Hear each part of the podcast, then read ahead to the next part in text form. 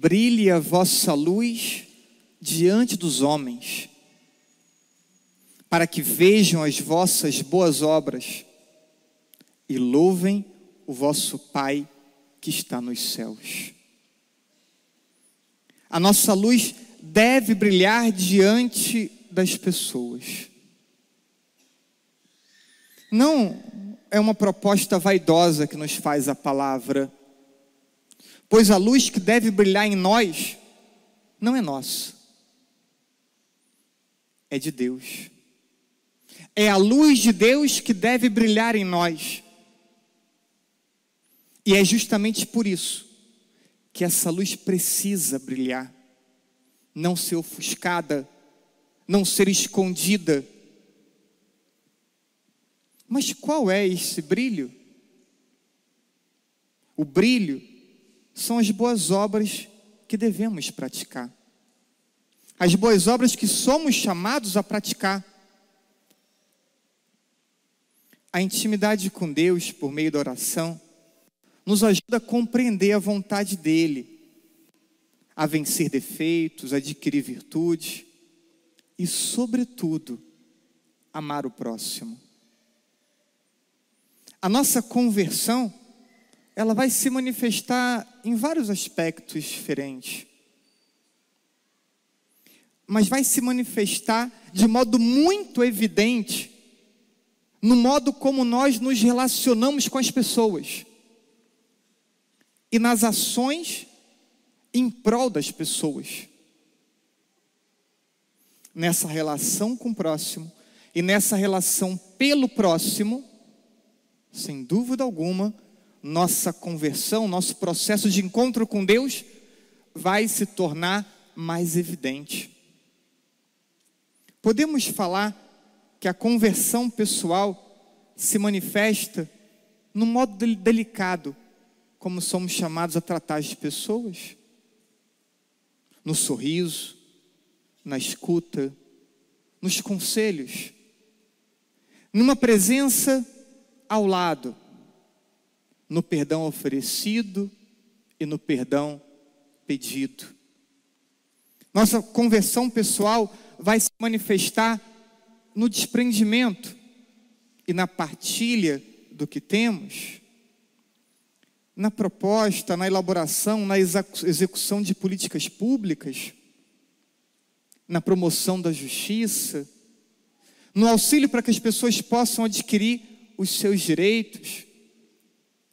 Em cada uma dessas realidades e em tantas outras, vai se tornando manifesto o nosso processo de conversão. A fé nunca é uma proposta para que nos isolemos. Nem aqueles que vivem em clausura, como os carmelitas, tanto que Santa Teresinha foi considerada padroeira das missões, sem nunca ter saído do seu convento. Porque a fé, ela não nos isola, ao contrário, a fé nos projeta a comunhão e nos projeta a ação em prol desse corpo místico de Cristo, como ensina Paulo, 1 Coríntios capítulo 12. A fé nos projeta para a sociedade como um todo. Por isso a palavra de hoje diz para você e para mim, sal da terra e luz do mundo. Porque a fé nunca nos isola, a fé nos projeta, nos insere como fermentos na massa. As boas obras glorificam a Deus. Ouvimos no versículo destacado, versículo 16. Louvem o vosso Pai que está nos céus, aqueles que olham e contemplam as nossas boas obras. Bem, e as obras atenção a isso, glorificam tanto quanto ou mais que as nossas piedosas orações. Vou repetir.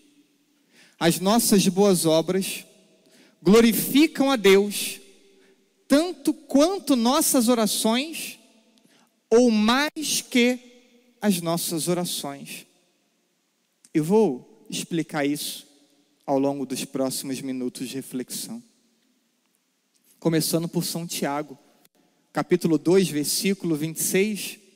A fé sem as obras é uma fé morta. E que obra é? A obra da fé é o amor ao próximo. Não é outra obra que está sendo tratada por São Tiago. Uma fé que se traduza em gestos concretos de amor. Assim é preciso que seja a fé de todos nós, para que seja madura, para que tenha estabilidade, para que seja fecunda e tenha o poder de cativar outras pessoas à mesma fé. A nossa conduta deve ser regulada por um princípio geral, sabido por todos nós, o amor a Deus e o amor ao próximo. E ao rezarmos, entramos em comunhão com Deus. Ao rezarmos, suplicamos por nós, nossa família, nossos amigos, suplicamos por tantas pessoas quando entramos em comunhão com Deus. No entanto, quando agimos com amor, manifestamos o amor de Deus às pessoas. Quando agimos praticando bem, manifestamos às pessoas a providência de Deus. Mas nós nos tornamos a providência de Deus para as pessoas. Quando agimos praticando bem, nós nos tornamos o cuidado de Deus para as pessoas manifestamos a presença de Deus às pessoas. Então, podemos dizer que quando agimos com amor, damos concretude à nossa oração, quase que materializamos nossa oração quando agimos com amor. Por isso que não dá para dissociar, separar a fé das obras a piedade da ação concreta de amar? Porque nessas ações concretas é onde mais se reluz a presença de Deus nas nossas vidas. Quando rezamos tantas vezes, rezamos em segredo. Diz a palavra, entramos no nosso quarto. Mas quando praticamos o bem, o bem é comunicado. E o bem é percebido como uma luz que brilha. E para que vocês não tenham dúvidas do que estou dizendo, fiz aqui um, um apanhado de vários pensamentos de santo para partilhar com vocês. Começando por Santo Antônio. A caridade é a alma da fé. A ação concreta em prol do próximo é a alma da fé. Torna a fé viva, diz o santo. Já sem o amor, esse amor concreto, a fé se enfraquece. Santo Exupéry, o verdadeiro amor nunca se desgasta. Quanto mais se dá, mais se tem a oferecer. Santo Agostinho, a pessoa que tem caridade no coração tem sempre qualquer coisa para dar. De fato, a caridade renova o homem, pois assim como a concupiscência torna o homem velho, a caridade torna o homem novo. Se queres amar a Cristo, derrama a caridade sobre a terra. Diz ainda Agostinho: se queres amar a Cristo, derrama caridade sobre a terra. E Santo Agostinho, citando o profeta Isaías, diz: reparte o teu pão com o irmão, Isaías 58, versículo 7, e complementa o santo: não creias que seja suficiente o jejum? Já aproveita a nos iluminar para a quaresma que está próximo.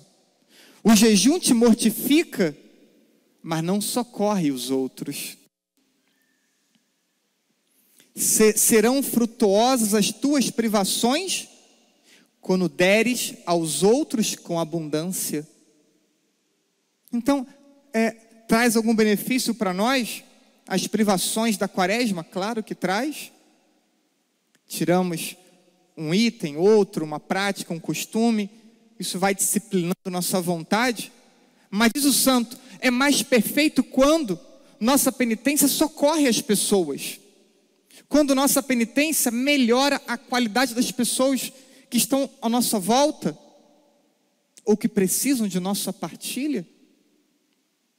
Então, talvez, em vez, em vez de privar tantas coisas, acrescente práticas de amor, acrescente práticas de caridade na tua quaresma.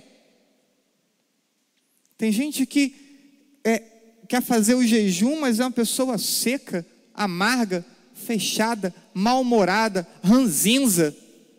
Cuida primeiro do teu mau humor, para depois pensar em penitência. Ou então, tenta aprender a sorrir como penitência, se você não sabe, para que a tua penitência é, traga proveito também para quem está à tua volta. E se você fica mal-humorado fazendo penitência, nem faça então. Porque não vai penitenciar quem está à tua volta, né? Que não tem nada a ver com o seu propósito. Santa Teresa de Calcutá, não devemos permitir que alguém saia da nossa presença sem se sentir melhor e mais feliz. Quando as pessoas te encontram, essa é a percepção que as pessoas têm. É esse o resultado que você provoca nas pessoas? Fazer que elas se sintam melhores quando estão contigo? Quando estão ao teu lado? A todos que sofrem e estão sós, dê um sorriso de alegria. Não lhes proporcione apenas cuidado, proporcione também o coração, diz Madre Teresa. Proporcione às pessoas também o teu coração. Há um envolvimento. Quando nos propomos amar, há um envolvimento não uma indiferença. Papa Francisco, sempre que possível, dê um sorriso a um estranho na rua. Pode ser o único gesto de amor que ele verá ao longo de todo o dia. E Santa Teresinha, por último, um só ato de amor é capaz de fazer conhecer melhor a Jesus.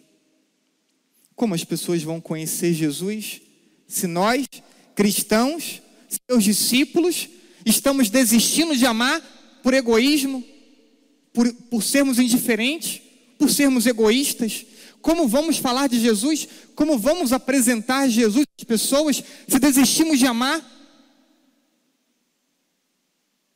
Se queremos vir à missa ao domingo e achar que isso basta, que isso é suficiente, Não esqueçam da resposta do salmo. Permanece para sempre o bem que fez.